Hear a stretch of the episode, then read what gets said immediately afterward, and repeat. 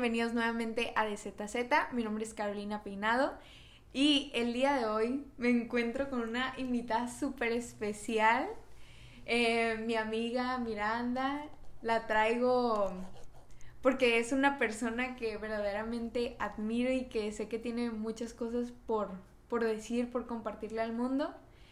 Eh, me es todo un honor compartir esta, este episodio con ella y pues vamos a ver cómo fluye este episodio porque realmente no tenemos como una estructura, no hay tema, es simplemente como vayan surgiendo los temas, así que ahora sí le doy el micrófono a ella para que se presente, no sé, diga más cosas sobre ella.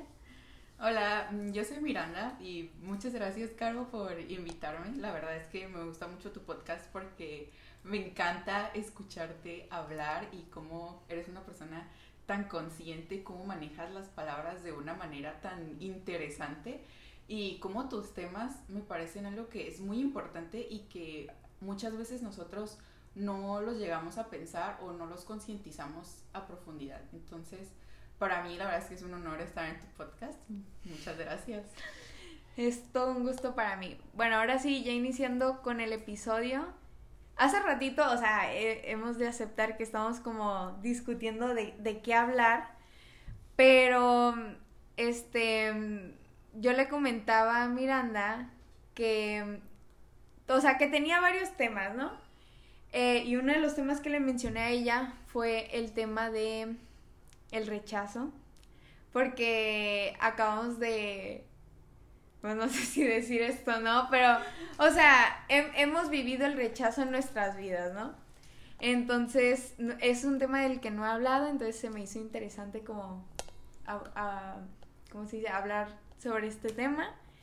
Em, yo le estoy diciendo a Miranda que eh, siento que el tema del rechazo, de dar rechazo, ya lo habíamos discutido, bueno, yo ya lo había hablado en, en el podcast, que era con lo de establecer límites, como alejarte de ciertas personas y creo que finalmente eso es el rechazo, ¿no? O sea... Sí, creo que es más que nada como el saber que no quieres y no tanto como evitarlo, sino ni eliminarlo tampoco, porque existen diferentes tipos de rechazo y diferentes tipos de límites. Ya tendría que ver más que nada con el contexto, pero sí tiene que ver con con ciertas cositas como alejarlas o no acercarlas demasiado o dejarlas tal y como están.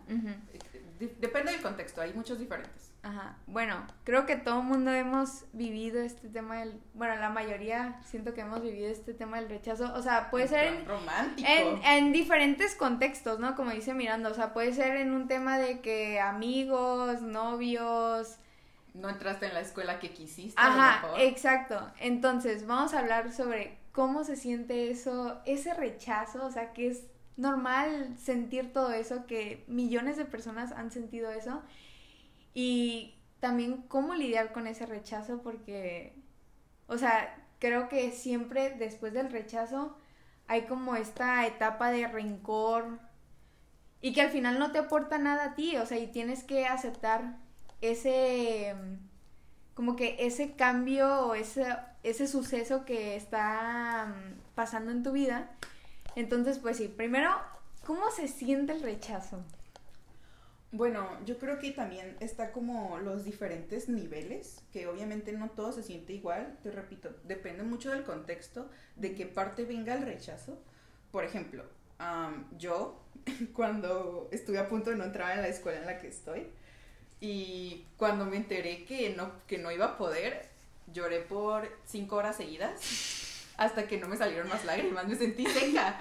Entonces, también me han rechazado chicos que me han gustado, obviamente, y nunca me había dolido tanto como no poder entrar a la escuela que yo quería. Eh, se siente, pues obviamente no, no se siente bonito porque no estás obteniendo lo que tú quieres, pero tampoco, te digo, depende de, de dónde venga y de cómo sea, es como el, grado o el nivel de sufrimiento que vas a sentir. Bueno, a ver, ahora surge como esta pregunta, que si ese rechazo te, o sea, te dañó tanto como para que al final tuvieras rencor, o sea, ya, ya comentaste que sí te sentiste mal, lloraste todo, pero sentiste como algún rencor o algo así, o pasó rapidito. No, de hecho me acuerdo que yo le marqué ese día a mi amiga llorando así de que no voy a poder entrar a la escuela y yo de que y ya no había tiempo porque yo no me inscribí a ninguna otra preparatoria. Yo dije, o entro a esta o no entro a ninguna. Ah. Entonces yo dije, ya no hay tiempo, no me puedo inscribir a ninguna, me va a tocar tomar año sabático, yo qué sé, yo estaba volviéndome loca. Ah. Lloré por horas, al siguiente día ella me marca y me dice, ¿cómo estás? Y yo, bien. Y la otra se queda como, ¿cómo que bien? Ayer me marcaste toda loca, te quedaste seca llorando, ¿cómo es que estás bien? Y le dije, bueno, yo ya tuve mi tiempo para sacar todo eso malo que yo traía, esa negatividad, esa tristeza, ese sufrimiento. Le dije, ahora es momento de actuar. Le dije, si yo me quedo llorando, me voy a quedar ahí. Y le dije, yo no me voy a quedar, si me tengo que tomar un año, no me voy a quedar ese año lamentándome porque no pude entrar a la prepa. Le dije, ahorita es mi momento de actuar porque todavía hay tiempo. Yo soy de las personas que piensan que nada está perdido hasta que se deja de intentar. Entonces dije, ¿sabes qué? No. Yo no voy a rendir ahorita, ya lloré, ya grité, ya hice todo, pues ahora toca actuar, ahora toca recuperar lo que quiero y luchar por lo que, por lo que deseo. Entonces, me acuerdo que había sido por un error en mis calificaciones, este, pero yo ya no lo podían cambiar porque habían cerrado en la SEP y todo eso, o sea, fue un error y yo no me di cuenta también ahí acepto mi culpa porque uno tiene que estar revisando constantemente si es algo que realmente quieres y yo no lo hice. Entonces ya me di cuenta cuando era demasiado tarde. El caso es que pues pudimos hablar como con el director y ya pues él nos hizo el favor como de abrir otra vez las calificaciones y habló con alguien de la SEP. Hizo ahí todo un cochinero para que yo pudiera tener mi calificación verdadera y ya pude entrar. Pero ya después dije, ok, ya pasó lo malo, ya actué y lo logré. Y desde ese momento para mí es como una de mis leyes de vida.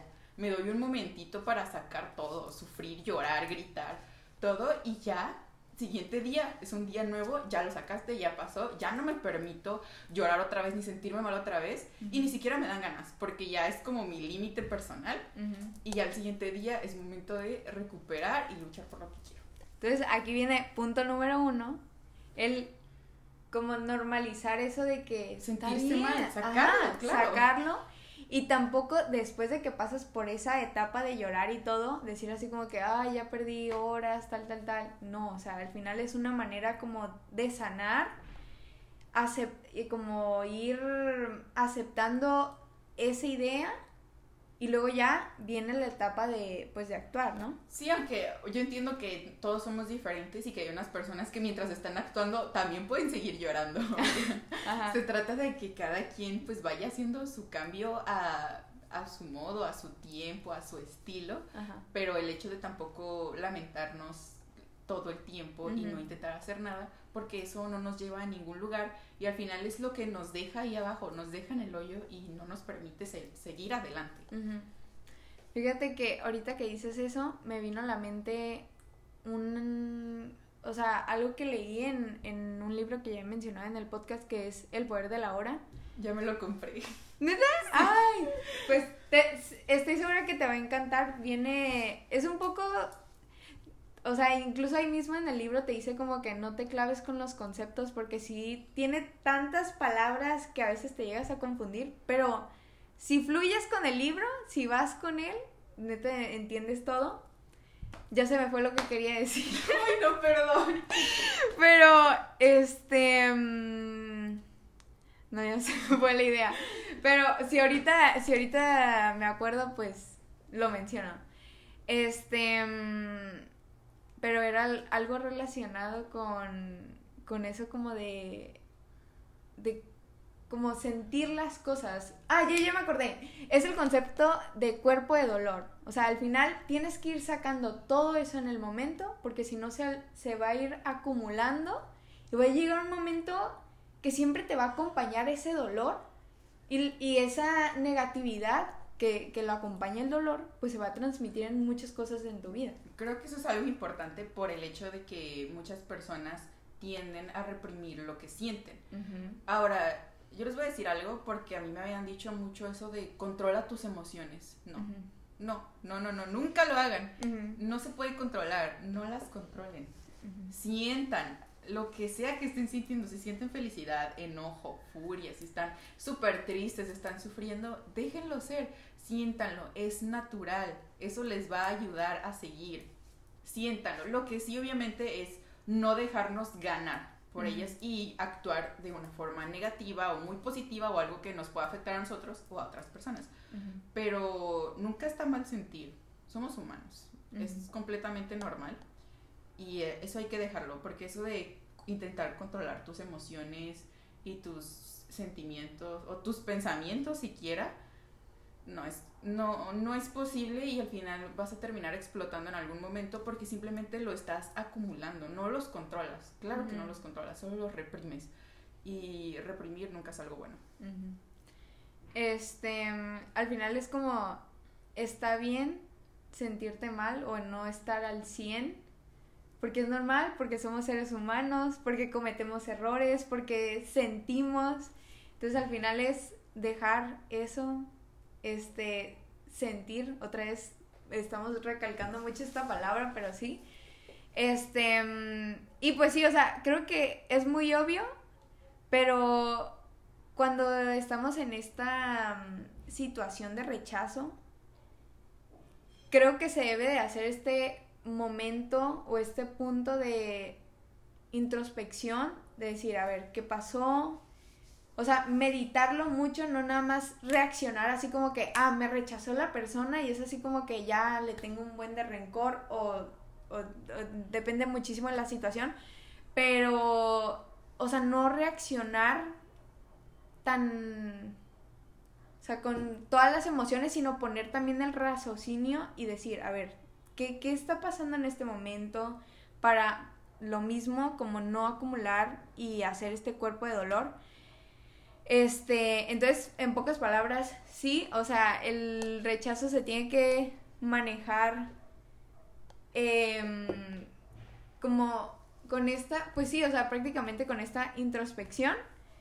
Este, y siento que este tema también va de la mano con el el hecho de cambios en tu vida, porque capaz que una persona estaba en tu vida y de la nada ves este rechazo, o sea, ves que se está alejando de ti y así, entonces hay un cambio en el que, ok, antes estabas con esta persona y ahora no estás con esta persona. Y el rechazo también incluye el cómo manejar los cambios, cómo, cómo sentirte respecto a esos cambios. Aceptarlos sobre todo. Ah, yo creo que aquí muchas veces no tiene que ver con nosotros. Las personas ah, tenemos esta tendencia de tomarnos todo muy personal. Aunque muchas veces las personas hacen cosas sin tomarnos en cuenta. Y eso no tiene nada de malo. Yo hago cosas sin pensar en otros y otros hacen cosas sin pensar en mí. Y este tipo de, de cosas es algo que tenemos que aceptar, algo que tenemos que aprender, porque el tomarse las cosas muy personales es dañino, porque podemos llegar a tener dependencia emocional o nos podemos sentir muy tristes por algo que ni siquiera tiene que ver con nosotros. Las personas hacen las cosas pensando en ellos y en los que los va a beneficiar, en lo que ellos sienten en el momento y muchas veces a lo mejor te hicieron daño pero sin ellos querer y es por el hecho de que no están pensando como o no están viendo toda la pantalla y es algo que todos hacemos, no es intencional. Ahora yo también creo que cuando una persona viene, llega a nuestra vida para enseñarnos algo, enseñarnos una lección. Y en el momento que nosotros ya hemos aprendido, la persona tiene que irse.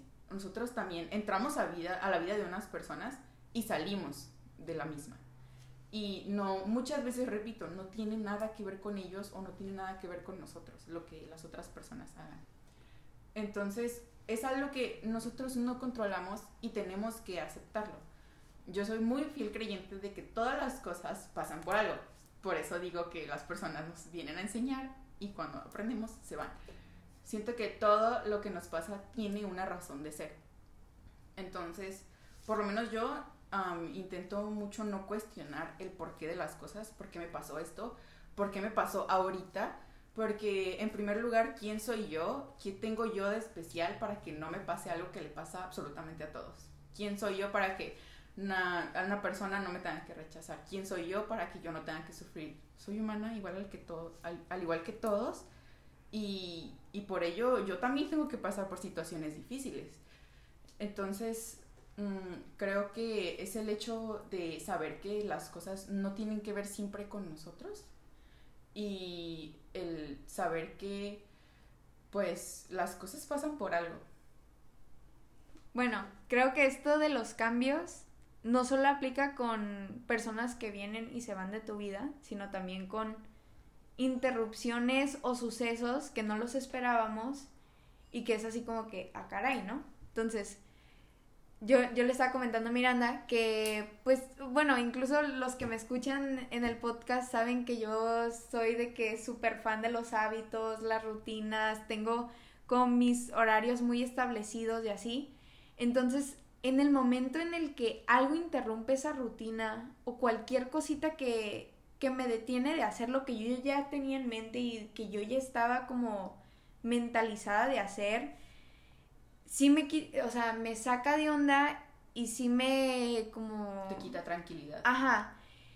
Y al final es, esto, o sea, no te deja nada positivo el, el renegar así como que, ay, ¿por qué pasó esto? O sea, al final ya pasó, ya no puedes cambiar lo que está pasando y al final es, o sea, la manera de sacarle lo mejor a ese suceso que esté interrumpiendo, a ese cambio, es pues al final adaptarte, o sea, aceptar que está pasando y decir así como que pues, pues ya, o sea, voy a seguir, eh, si está pasando esto, pues lo, lo hago, lo vivo y ya termina, o sea, y no significa que si un día no tienes tu rutina o lo que siempre haces, así va a ser siempre, o sea, puede que nada más sea ese día y ya el siguiente día retomas tu rutina y nada, eh, y no se tiene que tomar esta mentalidad como del todo nada, que también ya he hablado sobre esto, em, que decir, no, pues si ya me interrumpió mi rutina, pues ya lo voy a dejar de hacer por completo, o sea, simplemente fue un cambio, ok, te adaptas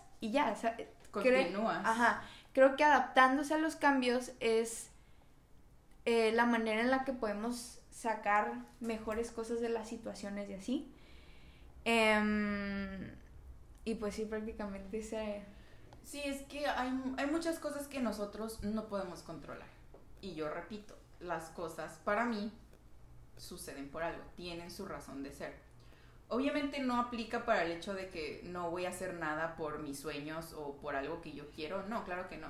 Obviamente tienes que actuar para obtener, porque si no haces nada para obtener algo que tú quieres, lo único que va a pasar es el tiempo. No, no ganas ni pierdes absolutamente nada. Bueno, pierdes tiempo. Pero para las cosas que nosotros no podemos controlar, para mí sí aplica el todo pasa por algo.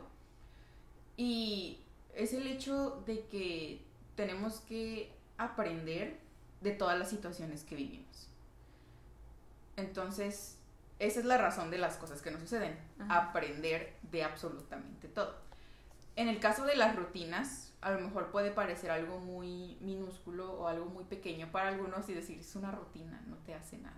Tampoco se trata de minimizar el sentir de otras personas, porque cada quien tiene cosas que son importantes para ellos.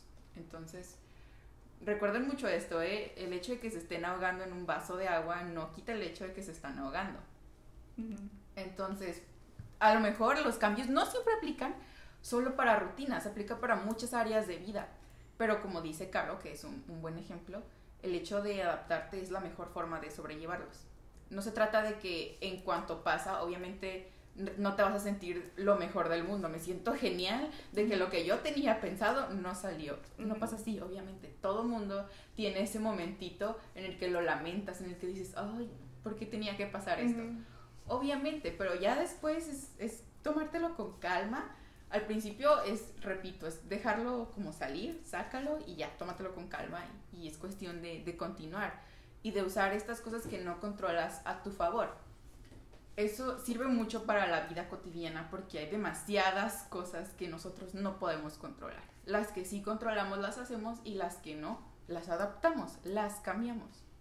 Fíjate que justo eso nos acaba de pasar ayer a mi mamá y a mí nosotras estábamos todas tranquilas, estábamos planeando una noche, bueno, una tarde, noche de ver películas, de ver serie y así.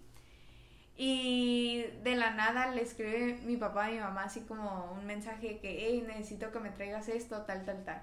Mi mamá es así como que, ay, ya tenía como planeada esta tarde de relajarme, estirar los pies como para que todavía me llamen para algo y como que sí se molestó en el momento y yo estaba con ella y estaba, estábamos viendo una serie y yo fue así como que, cálmate, o sea, no pasa nada, nos vamos en el carro, ponemos musiquita, vamos por un café, o sea, traté de cuando vi cómo se puso ella, o sea, siento que ayuda muchísimo tener una persona que te diga, hey, cálmate, o sea, y que ponga esa actitud, porque al final tranquilicé a mi mamá, fue así como que, bueno, ok, está bien, ¿no? Ya le llevamos a mi papá lo que quería este, fuimos por un café, estuvimos cantando, hablando y al final se fue el tiempo así. Es, es, el, es eso, es el hecho de que te adaptaste al cambio y aún así pudo ella a lo mejor relajarse y pasar un buen rato sin el plan principal que tenían. Simplemente se adaptaron al cambio, hicieron otra cosa y aún así la pasaron bien. Es eso, que hay muchísimas soluciones a muchos de nuestros problemas. No voy a decirles como que, uy, todos sus problemas tienen solución, absolutamente todos, y no voy a minimizar lo que sienten, pero muchas cosas que a lo mejor nosotros damos por perdidos por esta nube como de negatividad, a lo mejor hay muchas alternativas para realizar y nosotros ni siquiera nos damos cuenta por estar lamentándonos. Que no tiene nada malo lamentarse, pero si te quedas estancado en ese paso antes de intentar superar el contratiempo que tienes, entonces, la verdad es que no te sirve de nada.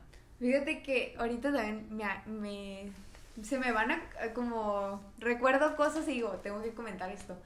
Este, siento que un error o no un error, pero algo que nos trae muchas cosas negativas en la vida de los seres humanos es el tema del tiempo.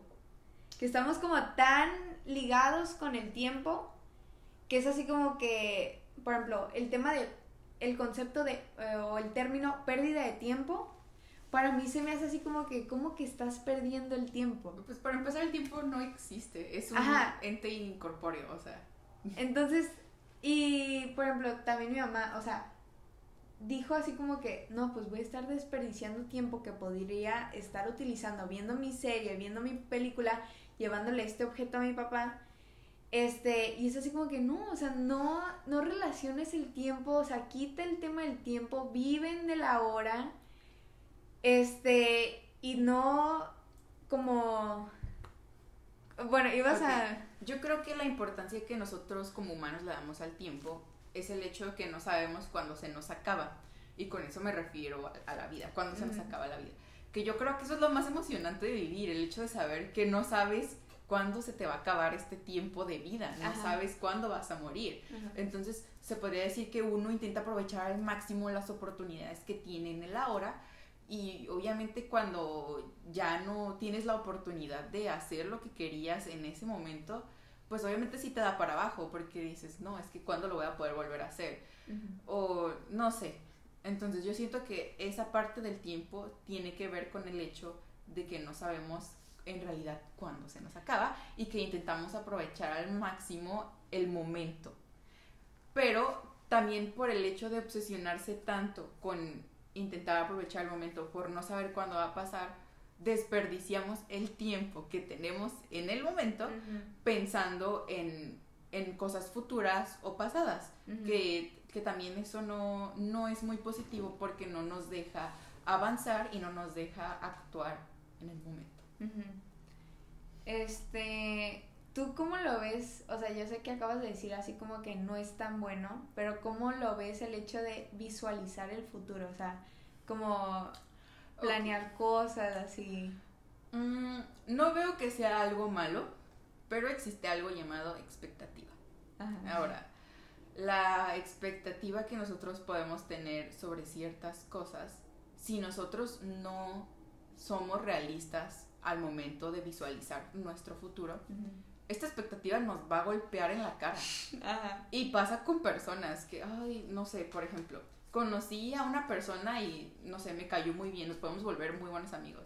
Y resulta que en realidad la persona, ya, tú ya te imaginaste como muchísimas situaciones con esa persona y resulta que ninguna sucede así.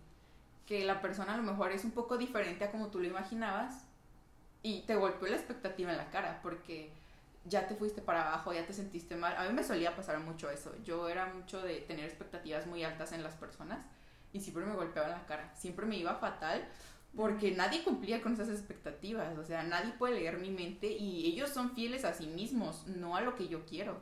Me costó mucho este, entender eso y siempre me golpeaba la, la expectativa en la cara de manera horrible y me sentía fatal que decía, no, es que nadie es como yo quiero y ya después, ¿por qué tienen que ser los demás como yo quiero? O sea, a lo mejor yo no soy como ellos quieren y no queda de otra, o sea, solo hay una yo y así es. O ellos, o sea, nos tenemos que adaptar a las otras personas. Lo mismo pasa con el futuro. Por ejemplo, si yo no hubiera entrado a, a la prepa, yo tenía mis expectativas de la prepa muy grandes y a lo mejor no entraba y la expectativa me iba a golpear otra vez en la cara porque iba a tener que cambiar absolutamente todo lo que iba a hacer durante un año. Y pues la verdad es que ¿a quién le gustaría eso? A nadie. Entonces, obviamente no está mal pensar en planes a futuro, tener sueños, intentar trabajar por ello. No tiene absolutamente nada malo, al contrario, es bueno.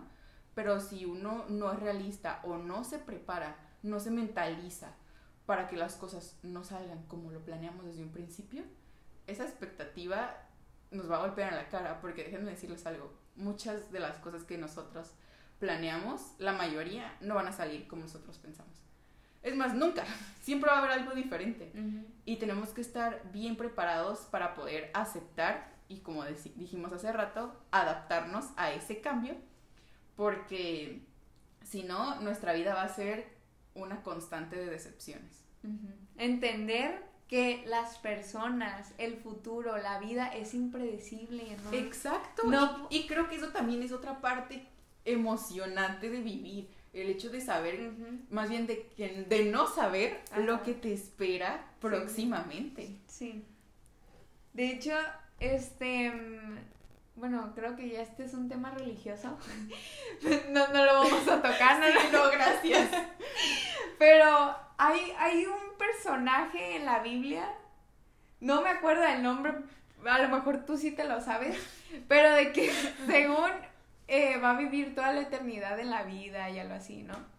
Y sale en una serie este personaje y pues unas personas conocen a este personaje y dicen así como que, oye, qué padre que tú has vivido toda la vida y que nunca te mueres y así. Y la persona les, les contesta así como que es que la neta es muy aburrido, o sea, yo ya me quiero morir. esa es la cosa, yo también siento, por eso te digo que es emocionante de vivir el saber que en algún punto vas a morir porque tienes que aprovechar todo el tiempo que te queda para hacer todo lo que quieres. Porque si no, vamos a eso, lo que es la monotonía. Y por ejemplo, a mí la monotonía se me hace algo fatal, la detesto. A mí me encanta estar en constante cambio, en porque para mí eso es lo nuevo, es emocionante. El, conocer es wow. Entonces siento que eso de vivir toda la vida, a mí no me gustaría por lo menos, porque es lo como dijo el personaje, se vuelve aburrido.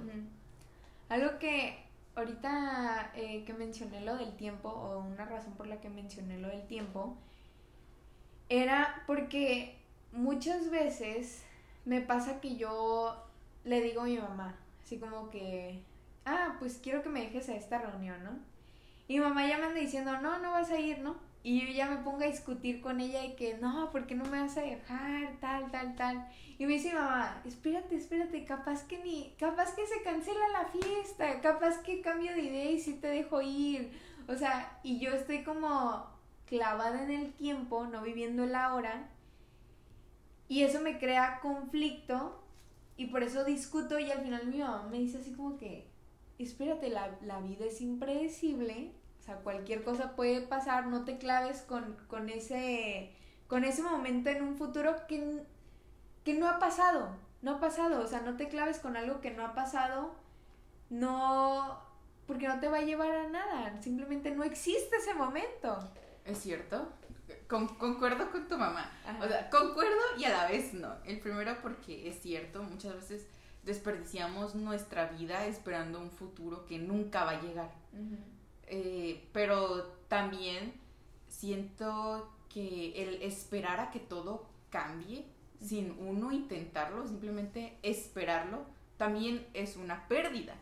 Porque, repito, si tú quieres algo y no haces nada para lograrlo, aunque no te guste el concepto, lo único que pasa es el tiempo, repito. Pero sí eso de, de, pensar en un futuro que no ha pasado y preocuparte por ello, empecemos con que se llama ansiedad. Y mm, es, es pérdida, pérdida de vida, de energía, que que no te lleva absolutamente nada, al contrario, nada, nada más te hunde en una como nube de, de, negatividad y la negatividad es horrible, roba una energía a un nivel grandísimo y la verdad las personas que suelen ser muy negativas cansan. Se cansa uno como persona negativa porque yo tuve una época que era negativa para todo y la vez que la que yo me di cuenta que dije, ¿sabes qué? No. Fue porque tengo una tía que la persona más negativa que yo he conocido. Se queja de todo, reniega de todo, a todo le encuentra un pero. Y es, cálmate, o sea, no todo es tan malo, porque cuando uno ve tanto malo, ya no puede ver lo bueno. Aparte, bueno, yo, yo era las personas que creía que las personas que éramos negativas vivíamos mejor vida. Porque siempre estábamos esperando lo peor y cuando lo peor no llegaba, pues la alegría era el doble. Eso no es cierto. Claro que no. Porque de tanto estar pensando que lo malo va a llegar, lo malo va a llegar, es eso, estar dándole vueltas a un futuro que no ha pasado y que nunca va a llegar igual a como tú lo esperas. Y pierdes el tiempo del presente. No disfrutas el presente por estar en una negatividad de un tiempo que ni siquiera has tenido. Entonces, yo con esta tía que la empecé a ver que era muy negativa y veía como todas las personas a su alrededor estaban como cansadas, sin energía alrededor de ella. Dije, su, ajá, como que te la, chupa, te la chupa la energía. Sí, sí, sí. Entonces yo, yo dije, no, esto no, no es bueno. Y ya desde ahí como que intenté bajarle a mi negatividad. Aparte que mi papá me dio como una lista de hábitos que les decía, chupa sangre, que te roban como la energía, la chispa, y en ellos venía la negatividad. Y él, él fue el que me dijo que de tanto ver lo malo, ya no puedes ver lo bueno. Y sí es cierto. A ver, ahora, ahora que mencionaste eso de gente que te succiona la energía. Yo tengo que dar un consejo respecto a eso. A ver, échale. Y pasa mucho con las relaciones, ¿eh? suele haber muchas personas que tienen mucha energía, mucha chispa, que no sé, que, que son tan positivas, que tienen como esa luz, esa energía que tú dices, wow ah y se emparejan, o puede ser en plan romántico también de amigos, con una persona que es todo lo contrario, que suele ser como muy negativa o muy insegura también. ¿eh? La inseguridad también puede robar energía. Y te das cuenta que la persona con la energía como súper wow, con esa chispa, se va apagando. Y es porque la otra persona se la consume y ni siquiera la consume para, para él o para ella sino que, o ella, perdón, inclusivo, o sea, aquí somos inclusivos. Eh, ni siquiera es para esa persona, sino que simplemente para que la desechan, la apagan, apagan esa luz. Y uno a veces ni siquiera se da cuenta. Ni siquiera se da cuenta. O sea, de que te, te vas dando cuenta que ya no tienes ganas de hacer nada, que cada vez te sientes diferente, te sientes sin energía, te sientes negativo. ¿Y qué haces? La verdad es que tienes que alejar a esa persona de ti porque te roba la energía, te consume y ni siquiera la consume para ella misma o él mismo, sino que simplemente, no sé qué pasa, pero la desechan, simplemente eso desaparece. Entonces, sí, tengan mucho cuidado porque si ustedes son esa persona que de la energía, wow, en serio, no anden con personas que son muy inseguras, que son muy negativas, porque inevitablemente les van a quitar esa energía. O sea, y se los digo yo por experiencia, es, es horrible y uno no se da cuenta. Y para salir de ahí es tan difícil y recuperar otra vez la persona que eras es aún más. Así que no, tengan mucho cuidado con eso, por favor. ¿Qué tipo de cosas son lo que te succionan la energía? Cosas que han hecho las personas. hubo un chico en mi vida, no diré el nombre, Ajá. pero poco a poco me di cuenta que me fui perdiendo al relacionarme con él. Fuimos amigos, al principio nos hicimos amigos, después um, a mí me gustó, pero nunca intenté nada con él. El caso es que seguimos siendo amigos y algo que vi que me quitó a mí como mi energía o mi chispa, por decirlo así, fue uno que me metió muchas inseguridades, como no tanto como mi físico, sino de personalidad, como de que era una persona muy hueca o muy vacía de cabeza. Um, este también se me dificultaba mucho poner límites. Porque yo antes era de que, ¿sabes qué? No me gusta que me digas esto, por favor no lo digas, no hagas esto, me siento incómoda cuando dices o haces esto, me enoja que hagas esto, te voy a pedir que lo evites, siempre fui así. Y cuando intenté poner esos límites con él, él solía decirme como, ay, no, eres una dramática, todo lo exageras, ¿ves? Por eso todas las personas se cansan de ti. Cosas así que me quedaba como, y como yo en mi mente pensaba que era mi amigo, pues decía, no, a lo mejor y tiene razón, lo dice por mi bien, no sé. Yo dije, a lo mejor y sí es cierto que por eso las personas se cansan de mí. A lo mejor y sí es cierto que todo lo dramatizo y lo exagero. Y dejé de decir, cuando algo no me gustaba, dejé de decirlo. Si algo me hacía sentir mal, dejé de expresarlo. Esa, esa parte también, te digo, me creó muchas inseguridades porque también él me decía, no, ves, por eso la gente no te ha de querer y que no sé qué, eres una hipócrita y que no sé. Había una chica de la que él, a él no le caía bien, siempre se estaba quejando conmigo de ella. También yo no me, me debía haber dado cuenta de esa red flag enorme, pero bueno.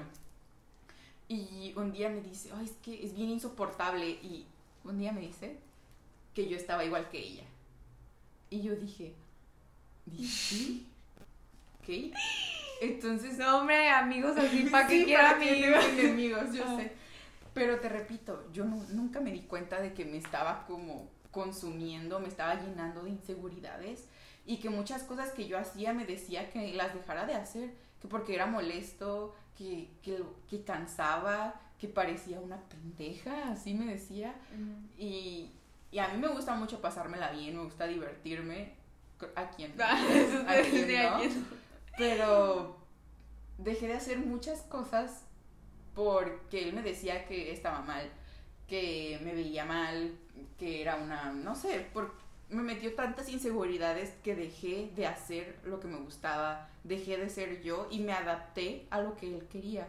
Y aún así, créanme que nunca llegué a cumplir con las expectativas o a lo mejor con lo que él quería porque siempre encontraba un pero a mi persona, siempre encontraba de algo que decir, algo que criticar sobre mí y tres años estuve así, o sea, tres años. Es por eso es que les digo, es tan difícil salir de ahí porque no te das cuenta.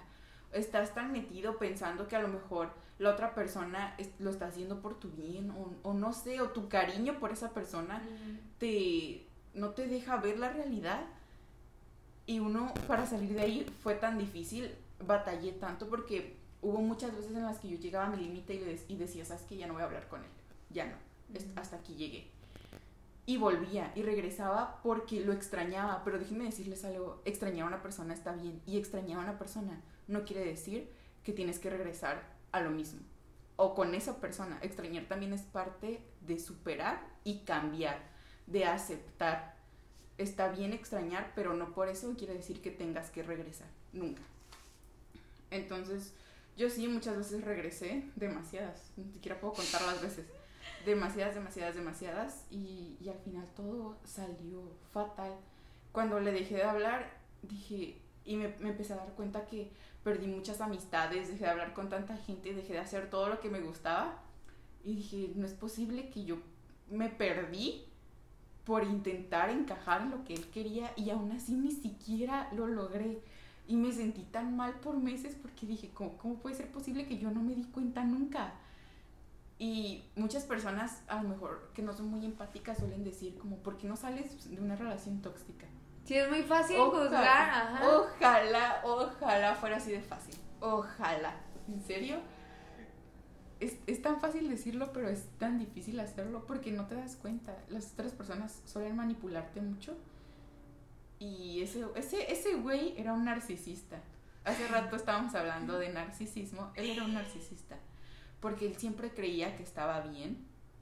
Um, tenía una novia y me contaba muchas cosas malas de la novia siempre, pero yo siempre intenté, a pesar de que me seguía gustando, yo siempre intenté que su relación fuera lo mejor posible y que no, fíjate, tienes que pensar las cosas, tienes que hablar con ella, porque algo que tienen que saber para mí es muy importante la comunicación en todo. Entonces yo era como, no, piénsatelo bien, tranquilízate.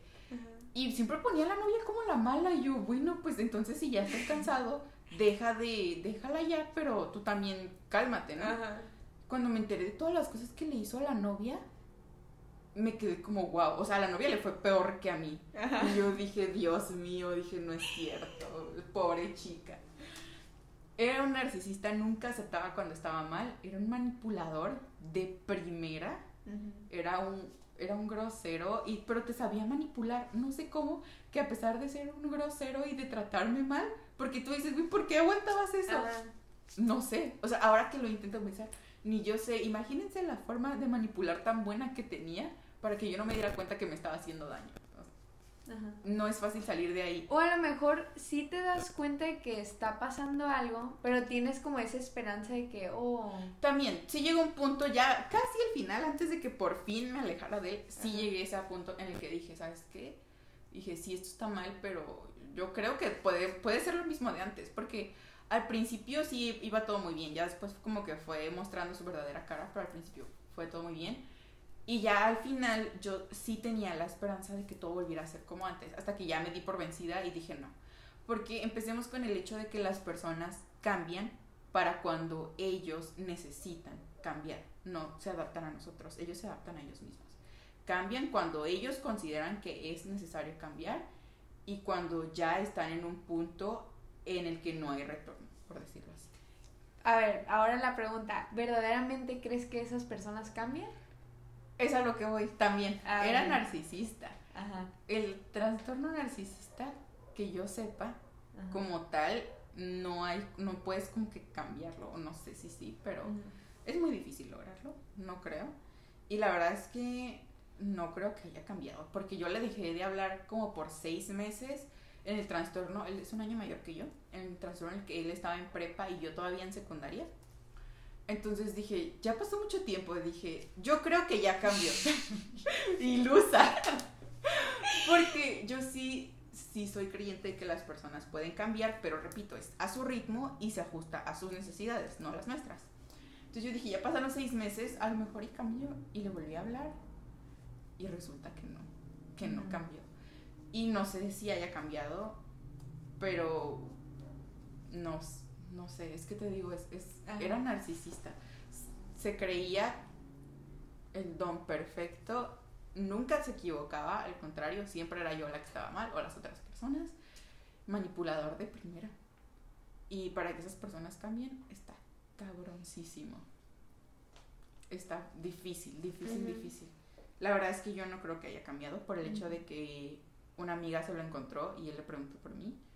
Y él, le dijo como, no, es que me dejó de hablar, pero yo no sé por qué. Cuando yo antes de dejarle de hablar, definitivamente sí le dije, ¿sabes qué? Este, pasa esto, esto, y el otro, y ya, ya no quiero estar batallando con esto, esto, y el otro. Yo le expliqué todo, no me fui así de la nada, sino que yo todavía tuve la consideración de escribirle porque yo ya me iba a decidir a alejar definitivamente. Entonces, vuelvo a eso, o sea, se hacía el que no sabía por el hecho de no querer aceptar su error, porque nunca me pidió disculpas. O sea, nada. Regresaba como si nada. Pues.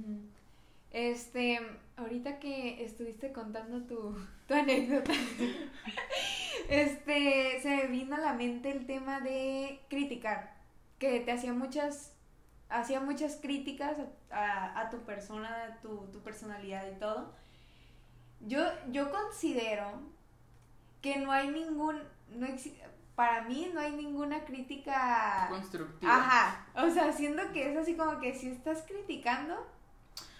Ok, lo que yo considero. Mira, muchas veces las personas que más son de críticas constructivas son las que nada más les gusta tirarle a las personas. Ajá. Pero yo digo que sí existen. Ok. Un ejemplo, no sé. Cuando tú... Depende mucho de quién venga y la forma en la que te haga saber las cosas. Una crítica no siempre es específicamente a nuestra persona, sino a veces a nuestras acciones. Entonces, por ejemplo, Caro, si tú te equivocas, yo te voy a decir, ¿sabes qué? Esto no está bien, está mal.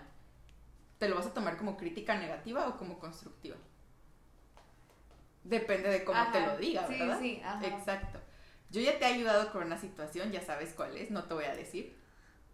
Ajá. Y yo te dije, ¿sabes qué? Esto no es correcto, deberías de hacer esto, esto, esto y el otro. Ajá. Y yo, bueno, a mi parecer te lo tomaste bien, capaz que estabas maldiciendo sobre mi persona. No, no, no, no, Pero no.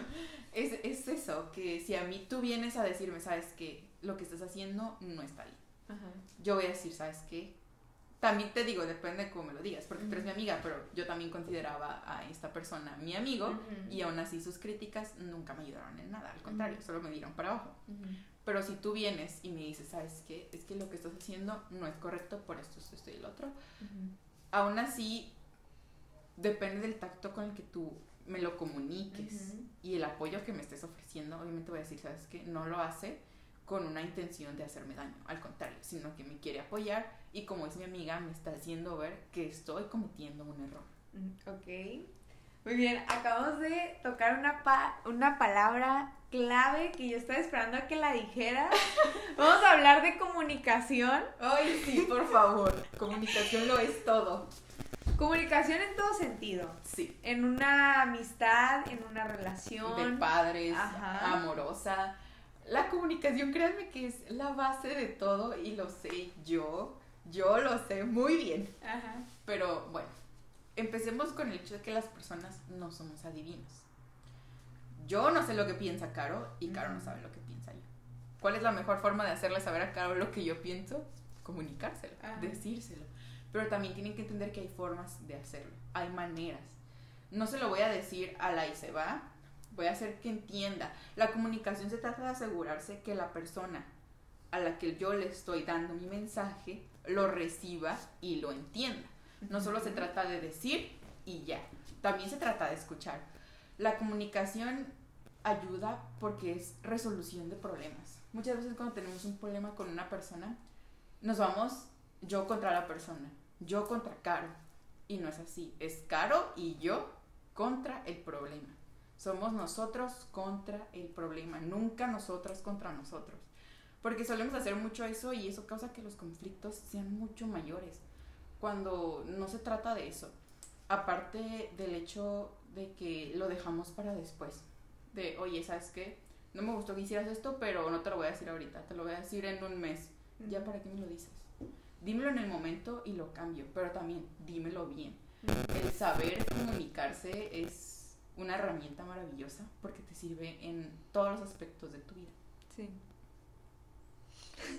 Es que siento que la razón por la que nuestra amistad ha funcionado y ha sido próspera, Es por nuestra ajá, comunicación. porque tenemos muy buena comunicación y las dos nos hemos abierto, nos hemos depositado como esa confianza de decir, ok, te voy a decir yo- Algo que a lo mejor es muchas veces las personas, los humanos solemos postergar lo que nos parece incómodo o lo que sabemos que nos va a causar cierto dolor, lo queremos dejar para después.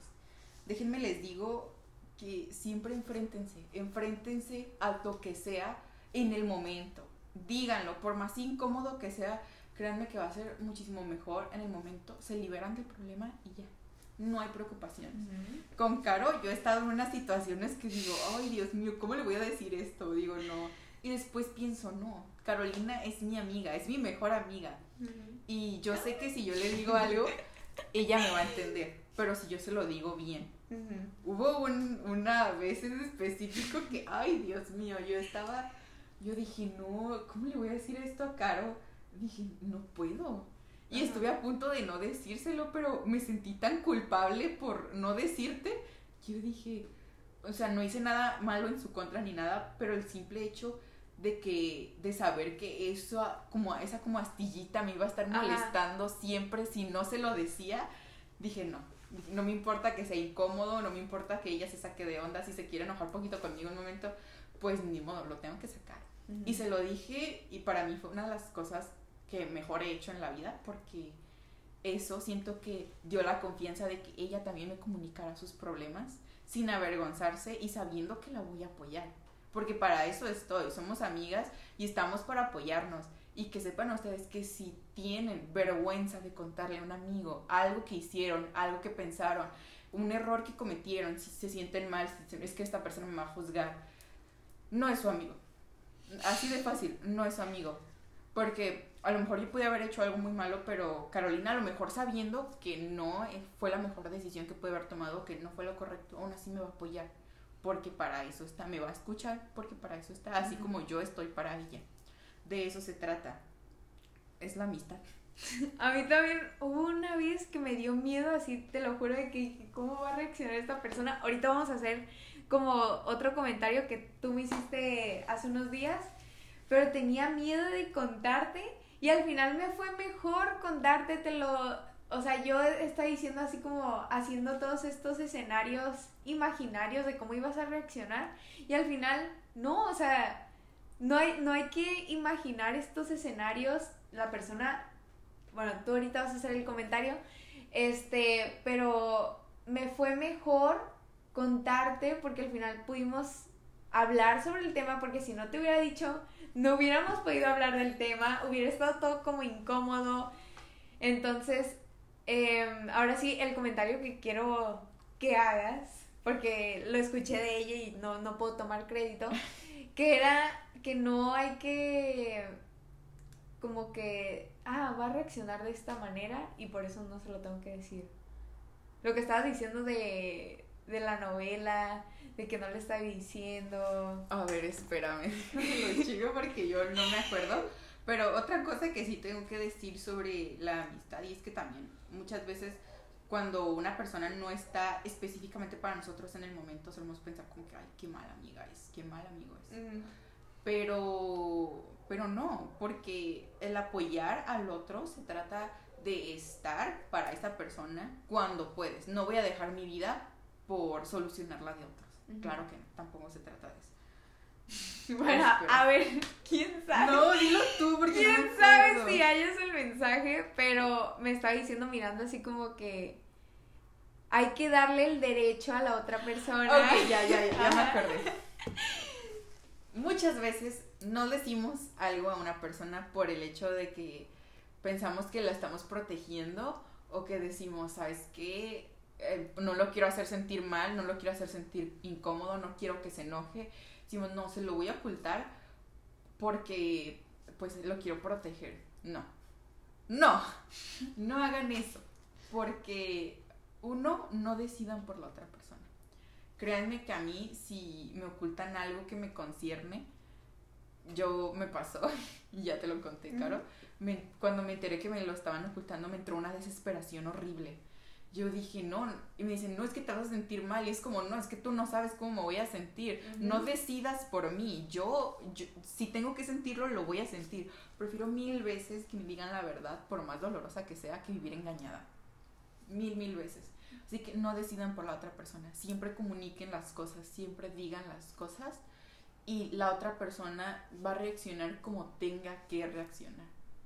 Mm, no, no eviten que otra persona sienta, que otra persona actúe, porque al final créanme que todo sale a la luz. Y se los digo yo, es que, ay no, me han pasado unas cosas que, ay Dios mío. Pero el, también eso de contarle a las personas, a, contarle las cosas, perdón, a las personas, también genera este ambiente de confianza y el saber que yo no le oculto nada a Caro y que ella tampoco me lo va a ocultar a mí. A mí me da mucha tranquilidad el saber que ella me dice las cosas y también yo se las digo. Ahora, o sea, es muy fácil decir así como que comunícate con la otra persona, ábrete y todo. O sea, es, es difícil y más. claro, pues. Y por ejemplo, quería eh, discutir el tema de comunicación con una persona terca. o sea, Oye, esto es muy difícil. Yo vivo con una persona muy terca. Bueno, dos. dos. Y yo también soy, no se los voy a negar. Ajá. Pero cuando es una persona que no tiende a aceptar puntos de vista externos, lo mejor es que uno, no intentes comunicarte con esa persona cuando está alterada o cuando no está como haciendo uso de sus sentidos, cuando no es completamente consciente. Que hay, por ejemplo, está enojado y me está gritando, uno no les griten de vuelta, porque créanme que eso solo va a generar que se sigan gritando más enojo y es como un ciclo que no tiene fin. Y al final, eso hace que también nosotros nos equivoquemos. Por ejemplo, si yo estoy discutiendo con una persona y esta persona me está gritando, pero yo no le grito de regreso y ya no respondo, la persona que se equivocó, pues es, es ella, él, ella, no yo. Entonces al momento de que pues me tengan que pedir perdón, va a ser esa persona, porque yo no hice nada malo. ¿Me explico? Entonces, uno es cuando no estén alterados. No, nunca hay que intentar hablar cuando estén alterados porque no, no lleva nada bueno. Y dos, es como, no sé, es más que nada como intentar llegar a una especie de acuerdo, hablar cuando estén tranquilos. Y oye, ¿sabes qué? La otra vez no me gustó cómo me gritaste. No me gustó que hicieras esto, esto y el otro. Están calmados, es más probable que la otra persona esté abierta a, más que darte la razón, como llegar a, a esa comunicación y llegar como a un acuerdo. Ya que si la otra persona nunca acepta otros puntos de vista, yo creo que es necesario hacerle saber tu sentir, tu pensar, y ya si la otra persona continúa en su punto, ahí déjalo. No te desgastes. Sí, sí. Porque te va a quitar muchísima energía y, y te va a consumir. Entonces, déjalo así. No soy muy buena llevándolo a la práctica, la verdad. lo intento, pero no siempre lo logro. Pero sí, es hagan su esfuerzo por dejarlo ahí, porque si no, los, los, que se van a terminar consumiendo son ustedes, porque a la otra persona no le importa. Y ya lo demostró, no, no, no, ¿cómo se dice la palabra en español? Dile en inglés, no pasa nada. Me van a decir igual, mal plan. Como negándose a hacer un cambio. Ok. Yo que soy cercana a, dos personas. Una persona que está muy abierta a la comunicación, es muy consciente, todo, chalala, chalala. Y otra persona que pues es terca, realmente es terca, esa es la palabra, sin ofender. Este, pero esta persona trata de hablar con, con la persona terca, pues, y al final la persona terca es así como que, no, es que no reconozco eso que tú estás sintiendo, que yo hice algo mal. Entonces, este, recon o sea, nunca lo reconoce, pero al final la otra persona ya lo sacó, ya, ya liberó ese cuerpo de dolor y la única persona que va a estar sufriendo realmente es la persona que trae toda su negatividad y la que no reconoce y todo, porque esa persona si, se enojó, si se puso triste, lo que sea. No lo suelta, lo acumula. Ajá, sí, sí, lo acumula y como por lo general, bueno, la mayoría de personas cercas que yo conozco son muy orgullosas, como que ese orgullo nunca los va a dejar soltarse y como... como Arreglar. Ajá, entonces, una, o sea, tener, o sea, tiene dos trabajos. Se tiene que poner primero como tiene que sanar, como dejar de enojarse él mismo. Y ya se me olvidó la otra tarea. Pero al final esa persona es la que termina perdiendo, pues, o sea, no sacas nada bueno, como no abriéndote a una comunicación. Siento que algo que a mí me favorece muchísimo es que yo soy estoy muy abierta, o sea, yo tengo una opinión, pero si, me, tú, si tú me dices algo que, que es como fácil de creer, válido. Ajá, válido. Y es así como que, ah, ok, ajá, sí, sí, pues sí, está bien. Tengo esa facilidad, como que soy muy flexible y me ha ayudado mucho en la vida. Este, y puede que unas personas me digan así como que, como que no tengo mi, mi opinión como... Una opinión tan, no ah. como fuerte, sino que más bien que tú no la, no la defiendes como a muerte. Ajá, sí, sí. No sé, que no tengo carácter fuerte o lo que sea, pero al final, o sea, yo vivo mejor así, o sea, Más facilidad. Ajá, entonces es así como que, o sea, al final hay que estar abiertos a la comunicación. Mm, Tocaste algo que ya sabes que yo no estoy muy a favor. Ajá. ¿Y qué fue el orgullo?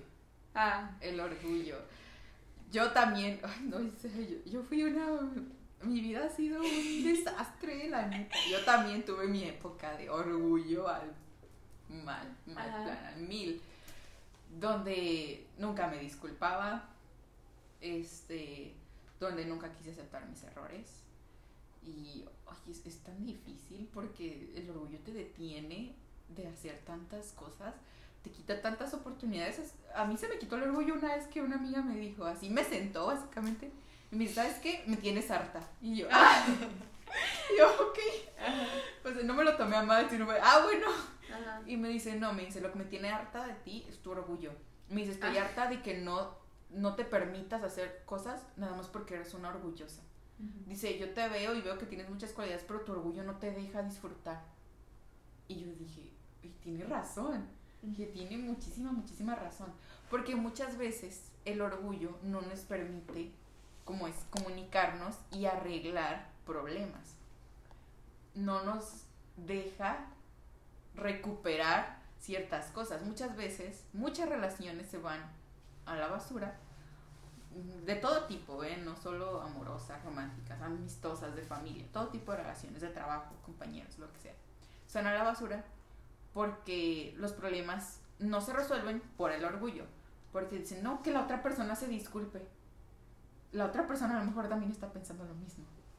No, que me hable él primero. Y si él también está esperando que tú le hables primero, yo soy de las personas que su- suele pensar, ¿por qué tengo que esperar a que otro tenga la iniciativa cuando puedo tenerla yo? Ajá. Así de fácil. Pero el orgullo nos. Nos. Se me olvidan las palabras, Diosito. Nos retienen de hacer demasiadas cosas. Y muchas veces perdemos a personas que queremos, o perdemos la comunicación o la relación con personas que queremos por el orgullo. Y créanme que es muchísimo mejor perder el orgullo por una persona que quieren que perder a una persona que quieren por el orgullo. Así que no. Miren, bien dice mi papá, la gente tiene más orgullo que dinero. no nos sirve no nos sirve de absolutamente nada. Tengo un tío que como estuvo renegando que otro de mis tíos le debía dinero y que no le pagaba y no le pagaba y no le pagaba y no le pagaba.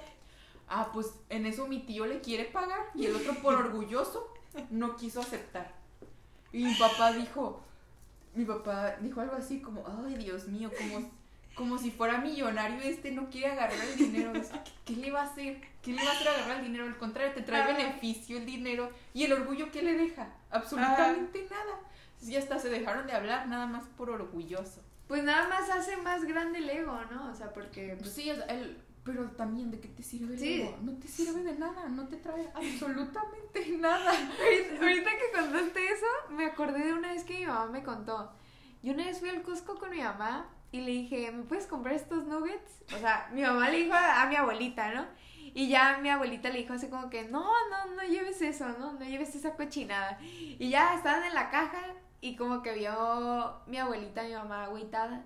Y le dijo a mi abuelita así como que, está bien, pues, ve por los nuggets. Y mamá, no, ya no quiero.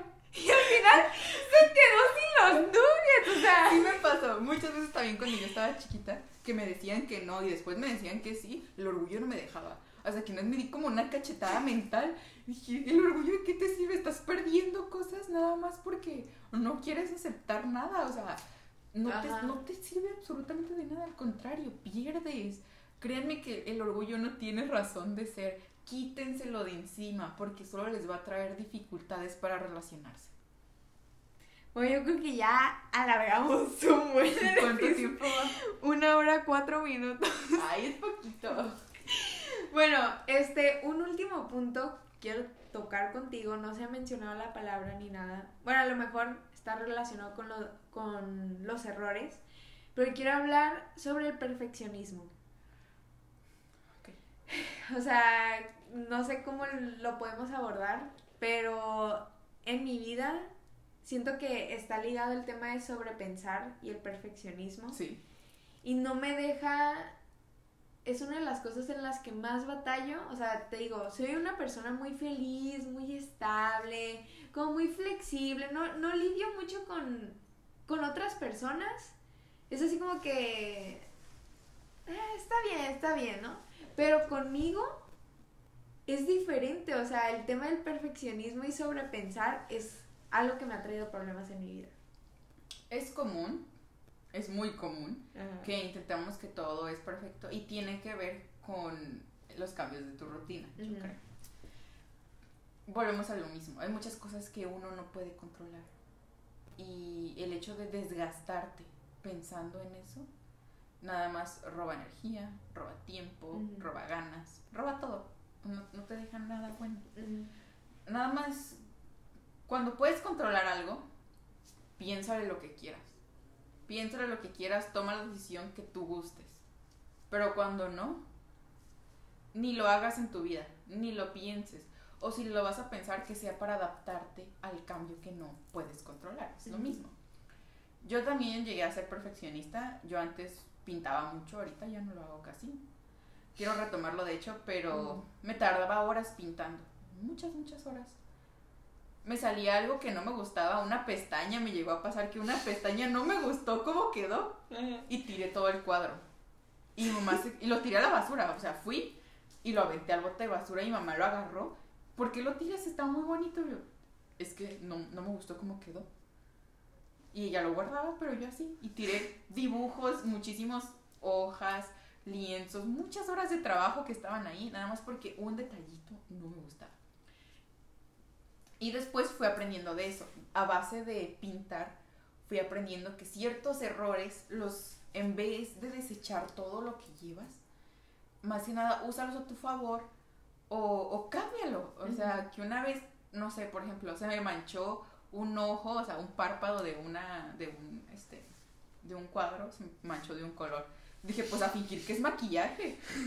Y, y lo cambié, no, no era lo que yo quería en un principio, pero aún así pude trabajar con él. Y es saber trabajar con las cosas que no controlas. El las cosas perfectas no existen. Y la verdad no entiendo de dónde nos salió la idea de que las cosas nos, salieron nos salgan perfectas, porque no es posible. Nada nos puede salir perfecto, absolutamente nada. Nadie es perfecto, todo se comete errores y se aprende de ello. Y el hecho de sobrepensar es caminar en círculos. Una tras otra. Es un ciclo. Ujú. Y es dañino porque otra vez roba mucha energía. Cansa. Es cansadísimo el sobrepensar. Lo mismo. Sí, no confundir el tema de introspección y ser consciente sobre las situaciones a, o sea, confundirlo con sobrepensar. Sí, porque muchas veces uno piensa como, no sé, yo hay veces que le doy muchas vueltas a un asunto y digo, la neta, qué consciente soy sobre esto. Y después me doy cuenta y digo, no, no eres consciente, Miranda, nada más lo pensaste demasiado y ya, ya llegaste a un punto en que no hay retorno. O sea, Ajá. es el pensar demasiado. Y está muy fina la. Sí, es muy fino el límite, la neta. Tiene que ver mucho con la ansiedad, repito. Ajá. La verdad no sabría qué decirles para intentar el no sobrepensar, pero yo cuando quiero eliminar negatividad en mí, mantenerte ocupado. Ocupa tu mente. Mi mamá solía decirme mucho algo que es, el ocio es la madre de todos los vicios. Yo tenía como 10 años y yo, esta vieja loca que yo decía, yo no, nunca entendí la frase cuando estaba chiquita yo, porque me veía que no hacía nada o que estaba como con una negatividad y me decía, el ocio es la madre de todos los vicios. ¿Ok? Y cuando crecí, que entró la pandemia, que yo tenía mi rutina bien establecida. Iba a la escuela, entrenaba voleibol, entrenaba escolta y entrenaba para los municipales de ajedrez. Los sábados y domingos Hombre. jugaba municipales en voleibol Ajá. y ya, yo no tenía nunca descanso, pero me gustaba mi rutina. Siempre estaba ocupada. En ese momento yo era muy, muy delgada, no tenía ansiedad, nunca sobrepensaba. Para mí yo tenía una vida positiva a más no poder. Y Ujú. llegó la pandemia y me dio una cachetada. Ujú. Porque ya no tenía nada que hacer, me la pasaba todo el día en mi casa. Me llegó la ansiedad horrible. No paraba de sobrepensar. Y una negatividad enorme. hasta que intenté hacer cosas nuevas, intenté ocuparme, intenté escribir, intenté leer, intenté pintar, intenté dibujar, volví a jugar voleibol, hice muchas cosas y ahí fue cuando me di cuenta que eso era, que el mantener mi mente ocupada me liberaba de la negatividad. No les estoy diciendo, por, Sí, la- ajá. no les estoy diciendo, pónganse a limpiar su casa, porque, ay, no, es bien como que las mamás, estás aburrido, ponte a trapear. Les voy a decir que sí funciona. A lo mejor no nos dan ganas, pero sí funciona. Mantienes tu mente ocupada. Estás haciendo algo y te concentras en algo que no tiene nada malo ponerte a pensar en ciertas cosas en algún momento. Pero ya pasa a lo negativo cuando, cuando ya no lo puedes sacar de la mente. Ujú. Cuando ya le estás dando demasiadas vueltas que ya, ya no puedes regresar al punto inicial. No, y luego también, o sea, esto de ocupar tu mente tampoco se sobreexijan Sí, y nunca se den un... El descanso es muy Ajá, necesario, sí, ¿eh? sí. Claro que sí. Pero el hecho de que intenten a, a buscar algo que les guste hacer, a lo mejor que no, no sea algo como muy pesado. Por ejemplo, la lectura, a mí me encanta leer. Obviamente no me la paso todo el día leyendo. Y hay veces que está bien tomarse días en el que no tengas que hacer nada. Ujú. Acuéstate un rato y ponte a ver el techo, no sé. Ponte a filosofar ahí, algo. Es divertido, la verdad. Ah, Pero el, ocupen, ocúpense, ocupen su vida, ocupen su mente y también descansen, que es muy, muy importante. Pero no, no se estanquen en la monotonía. a mí eso fue lo que me encantó de volver presencial. O sea, estuvimos toda la pandemia sin salir, luego empezamos a regresar de que una semana así. Yo Dos estaba tan a gusto una semana sí y una no. Bueno, a mí me encanta ir todos los días. Disfruto desde el hecho de levantarme, arreglarme, arreglar mi mochila, arreglar mi cuarto. Me recuerda que ya no, ya no estoy en el tiempo de pandemia, o sea, de que las cosas están cambiando, es algo nuevo, o sea, como, como tú dijiste, me, Te sacó la monotonía. Ajá, y lo empecé a disfrutar, o sea, y me fui adaptando mejor porque muchos me decían así como que, ay, qué flojera levantarse a las 5 de la mañana, ¿por qué te levantas a las 5 de la Yo mañana a a las cuatro y media.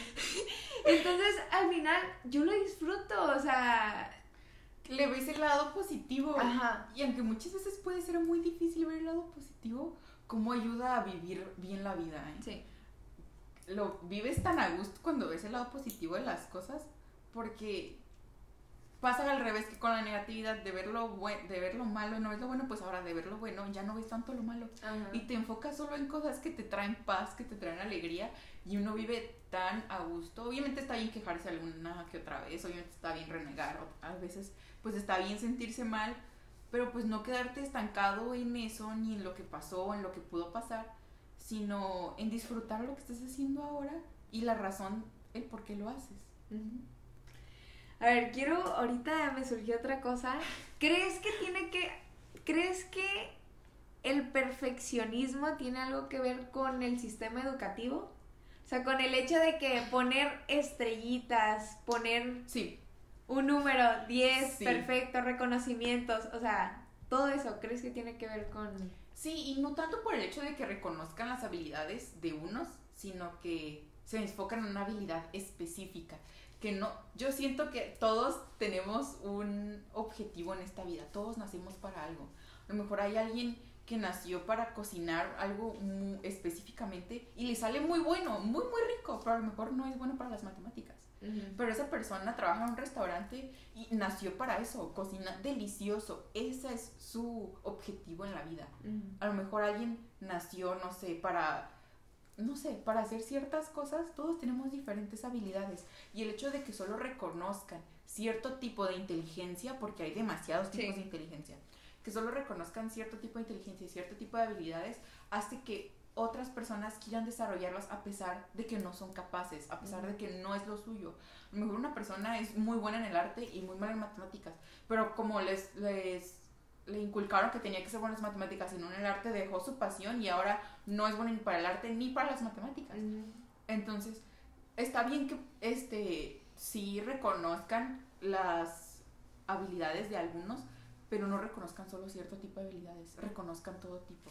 Que si sabes que este niño a lo mejor no es muy bueno para leer, pero es muy bueno para colorear. Muy bien, lo hiciste excelente. A lo mejor este niño es muy bueno para leer, pero no para colorear.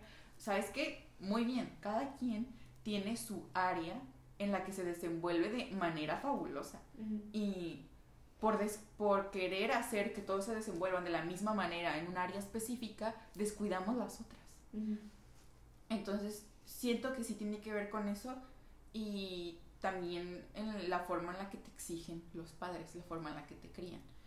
Este, depende ya de, te digo, de cómo lo, que te exigen y la manera en la que te lo exigen. Aunque también sabemos las capacidades, muchas veces los padres saben la capacidad de los hijos y les exigen de, acuerdo a esa capacidad. Pero tampoco, aunque tú sabes que tu hijo tiene una capacidad muy alta, no intentes que toda la vida sea así. Porque en algún momento a lo mejor no tiene ganas, en algún momento a lo mejor se le fue algo y no pudo alcanzar esa meta que tú tenías. Hay algo que este, muchos sentimos y es presión. Les voy a decir algo, la presión no existe. Vas a decir, ¿cómo no? Yo me siento presionada por mis padres a sacar 10. No, la presión la pones tú y tus padres ponen la expectativa. Tus padres tienen la expectativa sobre ti y tú pones la presión intentando llenarla. Y no tiene que ser Sí, porque si te valiera, fuera así como que... Ah. Sí, pues ¿cuál presión vas a sentir? Ellos tendrán la expectativa que ellos quieran, pero yo no la voy a cumplir y no me interesa. La presión viene de las expectativas y por eso las personas no deberían de tener expectativas de otros y otros no deberían de intentar vivir llenando las expectativas. Entonces, la presión la ponemos nosotros. La única presión que sí se podría decir existe es cuando te obligan, de que ay, te traen la pistola en la cabeza y sabes que tienes que hacer esto, pues ahí sí ya, ya, es, ya es, diferente. Ajá, sí, sí. Pero las, las expectativas de otros nunca hay que vivir intentando llenar. Porque no, nunca vamos a poder hacerlo al 100%. Ya les conté yo ahorita mi experiencia hace rato de cómo intenté moldearme a la expectativa de otra persona y nunca lo logré. Por más que hice todo lo que esa persona... No puedes complacer a Ajá, nunca, nunca lo pude complacer. Así ustedes, nunca van a poder complacer a alguien. Por más cosas que hagan intentando llenar la expectativa, nunca lo van a hacer. Siempre hay margen de error. A ver, ahora, ¿Crees que el tema de la competitividad, voy a seguir con el sistema de educación porque también es un, es un tema que lo traía en mi libreta, este, ¿crees que el tema de poner primero, segundo, tercer lugar es algo que impulsa a, a, niños que, que, no son como muy conscientes a dar su máximo y todo eso? ¿O crees que tiene una connotación más negativa de los beneficios? Creo que las dos. Y es por el hecho, hablando de mi experiencia, yo desde que estaba chiquita participé en concursos de matemáticas, participé en concursos de letra en inglés, participé en torneos de ajedrez, participé en demasiadas cosas y, y siempre me esforcé por llegar a más y siempre mis medallas tengo de primer, segundo y tercer lugar y siempre me esforcé por más. Y a mí me ayudó en eso, a aspirar más que yo, a mí me gusta abarcar todas las oportunidades posibles. Que si hay 100 oportunidades, abarco las 100 porque eran todas las que había para abarcar. Obviamente cuando no puedo, tampoco me siento mal. Hubo un tiempo en el que sí, que si yo no ganaba, era como que sí me daba un poquito para abajo. Ahorita ya no, nada, pues ni modo, ¿qué le voy a hacer? O sea, algo se hizo. Yo hice mi esfuerzo, no fue suficiente, pues lo siento, ni modo. Ahorita yo pienso así, pero obviamente cuando uno es niño, no lo ve así. Obviamente vamos creciendo, vamos madurando, vamos aprendiendo nuestras experiencias y vamos dejándole de hacer algunas cosas y haciendo algunas cosas nuevas. Pero siento que cuando se trata de, de meter cierta competitividad en niños tan chiquitos, también hay que enseñarles que el perder no es malo. Porque y siento que a lo mejor no lo enseñan como tal, como con palabras, pero sí con el ejemplo. Que celebran demasiado al que ganó el primer lugar y le abuchean al que ganó el último. No se trata de eso. No, pues ganaste el primer lugar. Pues felicidades, todos inténtenlo, todos, pero también premien el esfuerzo. También se trata de eso. Siento que tiene de las dos, negativa y positiva. Porque todo, absolutamente todo, todo tiene sus pros y sus contras. Pero si no enseñamos a lidiar con los contras, los pros también se van a volver negativos. A ver, y ahora, quiero saber, ¿tú qué opinas sobre, otra vez, el sistema educativo? Porque muchos dicen así como que ponen puras materias que, ¿para qué me van a servir? O sea, siempre es el, ¿para qué me va a servir? ¿Para qué tal? Entonces es así como que, entonces no te debes de esforzar en esas materias, aunque no te sirvan para nada en la vida, pero no te debes de esforzar o ¿Qué, ¿Qué, añadirías tú si, si estuvieras enfrente del de... El sector. Ajá. Eh, ¿Qué dirías? ¿Qué recomendaciones? Ok, yo estuve en una escuela secundaria donde me daban materias que no dan en todas las escuelas. Me daban nutrición, me daban finanzas, me daban hitfulness, se llamaba la, la materia. Y esa más que nada trataba para que ayudara a calmar tus nervios, para que no intentaras sobrepensar, de meditación, que te relajaras. Que la verdad yo en su momento lo tomaba a juego. Yo decía, ¿esto, qué? No es una pérdida de tiempo. Y después dije, dije, ¿en serio? Qué admirable es que me enseñaran eso. Me enseñaron, se llamaba Organic la materia y era básicamente a cuidar el medio ambiente. Me enseñaron a hacer huertos hidropónicos que son a base de agua y nutrientes, no usaban tierra. Eso de hecho ayuda a usar menos agua y que los nutrientes en los alimentos sean de mejor calidad y tengan mayor cantidad de nutrientes. Porque creo que en tierra, cuando plantas alimentos en tierra, la tierra es fértil por 10 años nada más. Al momento de que ya deja de ser fértil, pues hacen, hacen uso de los fertilizantes, que no es lo mejor. Entonces, cuando es en agua, pues no pasa eso. Nada más pones los nutrientes y ya, súper bien. X. La cosa es, perdón, me desvié. La cosa es que yo siento que a mí esas materias sí me ayudaron mucho me ayudaron mucho porque, ah, también tenía una materia que se llamaba Global Citizenship, que era como conciencia global como ciudadano. ¿Qué puedes hacer tú por tu mundo? ¿Qué puedes hacer tú por tu ciudad, por tu país, por tu comunidad, por tu colonia, por tu grupo, por lo que sea? ¿Qué puedes hacer tú? Entonces, para mí eso fue muy importante. Ahora que yo lo veo, digo, wow, en serio, qué bueno que estuve en esa escuela, porque tengo un punto de vista generalmente diferente al de otros, porque aprendí cosas que no todos aprenden. Aprendí a calmar mis nervios. Bueno, no soy una persona nerviosa, la verdad. aprendí un poco de inteligencia emocional, aprendí de nutrición, que es algo que no muchas personas saben, es, la mayoría de gente es ignorante sobre eso. Entonces, yo lo que empecemos con el hecho de con lo que dijiste de um, que si una materia sientes que si no te va a servir para nada, no te esfuerzas tanto. Yo siento que aprendemos absolutamente de todo. De todo aprendemos. Todo nos sirve para nuestra vida diaria. Entonces, primero hay que aceptar que todos somos ignorantes, no sabemos nada y cualquier cosa que puedas aprender es ganancia. Yo me despierto todos los días y digo, hoy voy a aprender algo nuevo. Todos los días se aprende algo nuevo y para mí eso es como una motivación y es muy buena, en serio. Entonces siento que de todo se aprende. A lo mejor hay cosas que no nos gustan tanto, eso es completamente válido, pero no por eso las vamos como a descuidar. Yo me arrepiento mucho de haber descuidado mi clase de historia, la odiaba y ahora si me preguntas algo de historia no te sabría decir absolutamente nada, más que de la Segunda Guerra Mundial porque me gustaba, pero lo demás nada, no sé nada de historia porque nunca me gustó. Pero al, al sector de educación lo que yo añadiría sería principalmente la inteligencia emocional. La inteligencia emocional es algo tan importante que nadie te enseña y que muchas veces uno tiene que aprender por sí mismo a lo largo de su vida y que es muy difícil. Es muy, muy difícil porque ya cuando eres grande, como que intentar sanar esas cosas que de pequeño no, te enseñaron a, a sobrellevar, es algo tan complicado y siento que a los niños es tan necesario que les enseñen eso, tanto niños como adultos, obviamente. Es tan necesario la inteligencia emocional.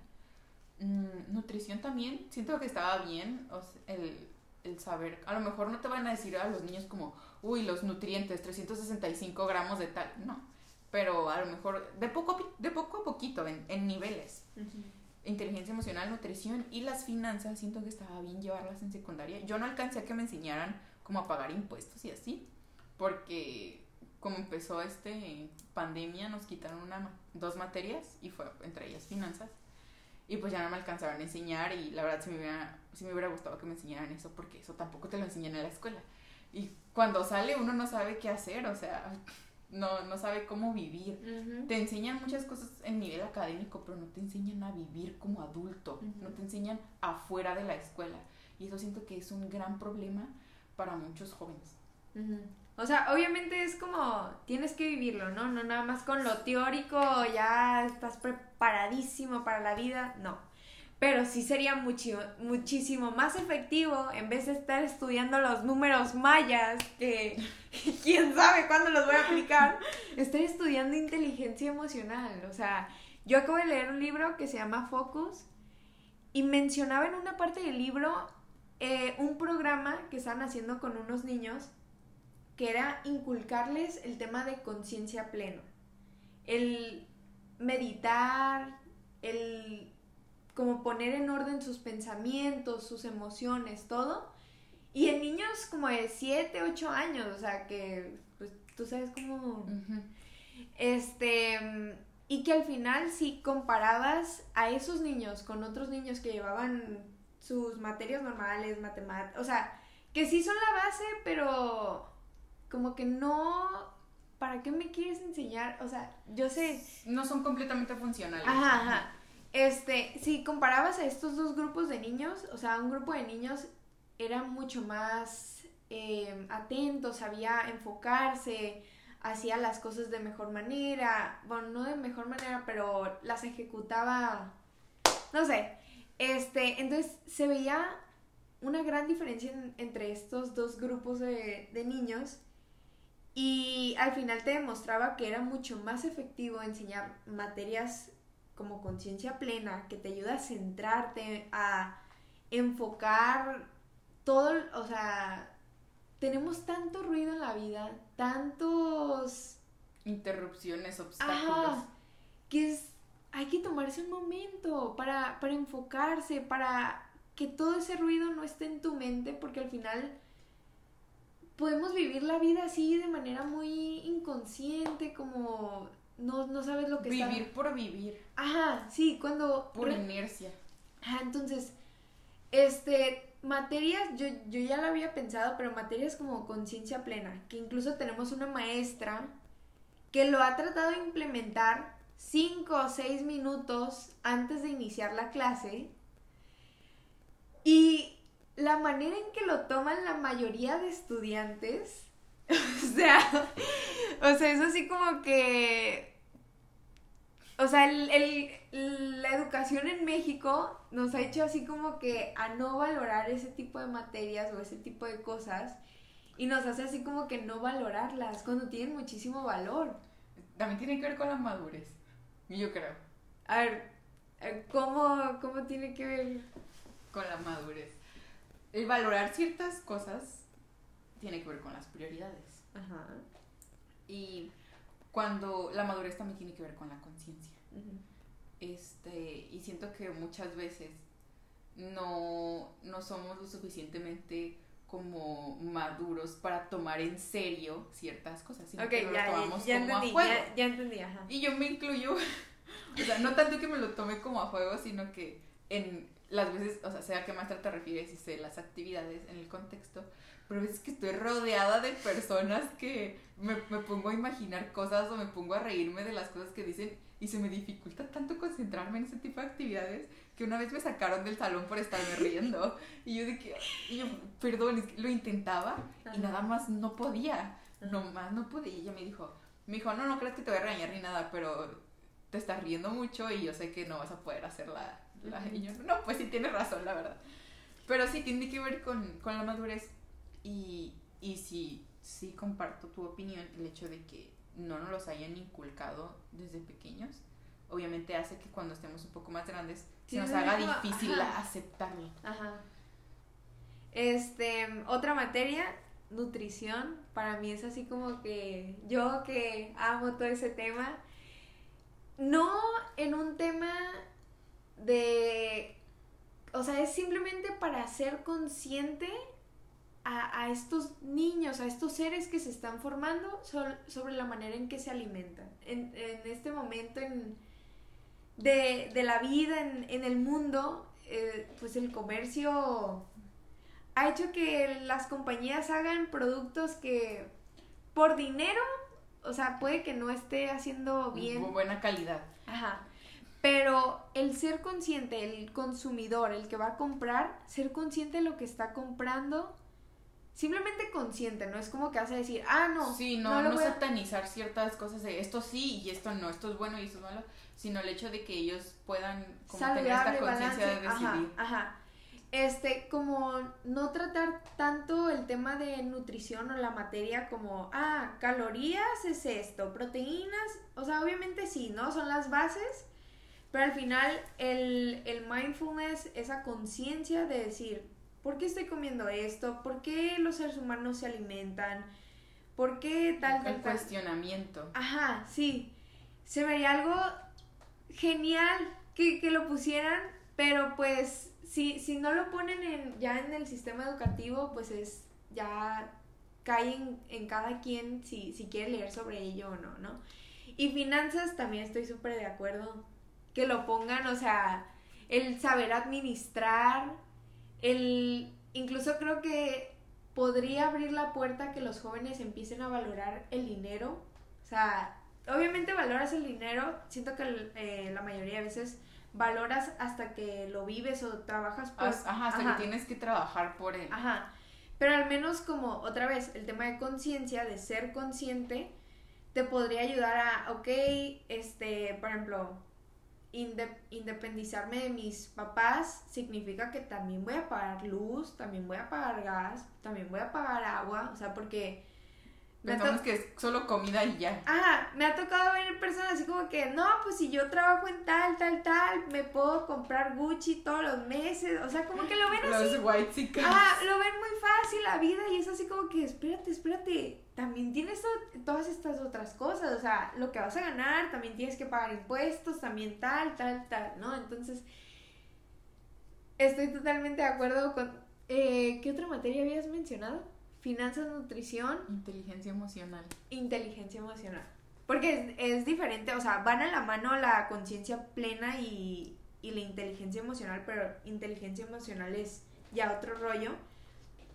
Creo que el mindfulness y la conciencia van más con lo no sé si se dice cognitivo, o sea, como más cognitivo, cognitivo, es lo mismo. Este, y inteligencia emocional sí va ligado con eso, el ser consciente, pero también, o sea, tratar... Con las emociones. Ajá. Y es que fíjate que yo me he dado cuenta que es muy común que nos digan controla tus emociones o controla tus pensamientos. Y eso no se puede, o sea, controlar el pensamiento, los pensamientos son automáticos e impredecibles. Esos nunca los vamos a poder controlar. también lo que sentimos, eso de controlarlos, como ya había dicho al principio, eso no se hace, solo se reprimen. Y siento que es bien necesario como enseñar a las personas cómo lidiar con esto de los pensamientos y más que controlarlos, sino como no dejar que te ganen y no creer todo lo que piensas. Más, más que nada eso. Entonces, yo creo que ya, ya finalizamos. Em, eh, pues sí, esas son como algunas sugerencias. Yo, yo quería escuchar tu opinión sobre ese tema. Pero sí, yo creo que ya vamos cerrando con el episodio. Nuevamente te agradezco muchísimo que hayas aceptado la invitación, primero a mi casa, ¿no? Porque pues tuvo que venir a mi casa. Y otra pues para grabar, para abrirse de que pues sí voy a hablar porque a muchas personas pues les da pena o es así como que no, no quiero comentar sobre esta cosa o así, ¿no? Este, entonces, pues sí, te agradezco muchísimo. Gracias por compartir tu sabiduría, neta. Yo siempre te lo he dicho, desde que la conocí, yo dije, esta persona es grande. Esta persona, o sea, es que creo que nunca había conocido a alguien de mi edad como tú. O sea, porque pues obviamente conozco a mi mamá y, y admiro mucho a mi mamá y me enseña muchas cosas, pero recibirlo de una persona que es de mi misma edad es así como que, wow, ¿no? Entonces yo siempre he dicho que Miranda es una gran mujer, que neta la admiro mucho. Entonces, pues sí, no sé si quieras decir unas palabras de despedida. No, yo sí, muchas gracias. Ah, siempre que me dices eso de que, ay, te admiro mucho, en serio, me alegras la vida. O sea, es, es genial el saber que una persona, este, pues, no sé, simplemente le agrada o le parece como gratificante el, el, el, el que conozca, ¿me explico? Entonces, la verdad es que yo también te admiro mucho porque siento que eres una persona tan consciente y me encanta hablar contigo. Las pláticas con, contigo no importa de qué sea, siempre siento que obtengo como algo nuevo, siempre siento que me dan algo. La verdad es que yo te quiero mucho, Caro, y muchas gracias por invitarme. Bueno, ya nos vamos a dejar de echar piropos. Nos Eso despedimos. fuera el episodio. Este, agradezco muchísimo que hayan estado esta una hora y media. Si es los que, los que aguantaron hasta el final. Que nadie lo escuche por lo largo que oso. Lo cortamos a la mitad, no pasa nada. Este, y pues sí, nos vemos hasta la próxima semana. Bye.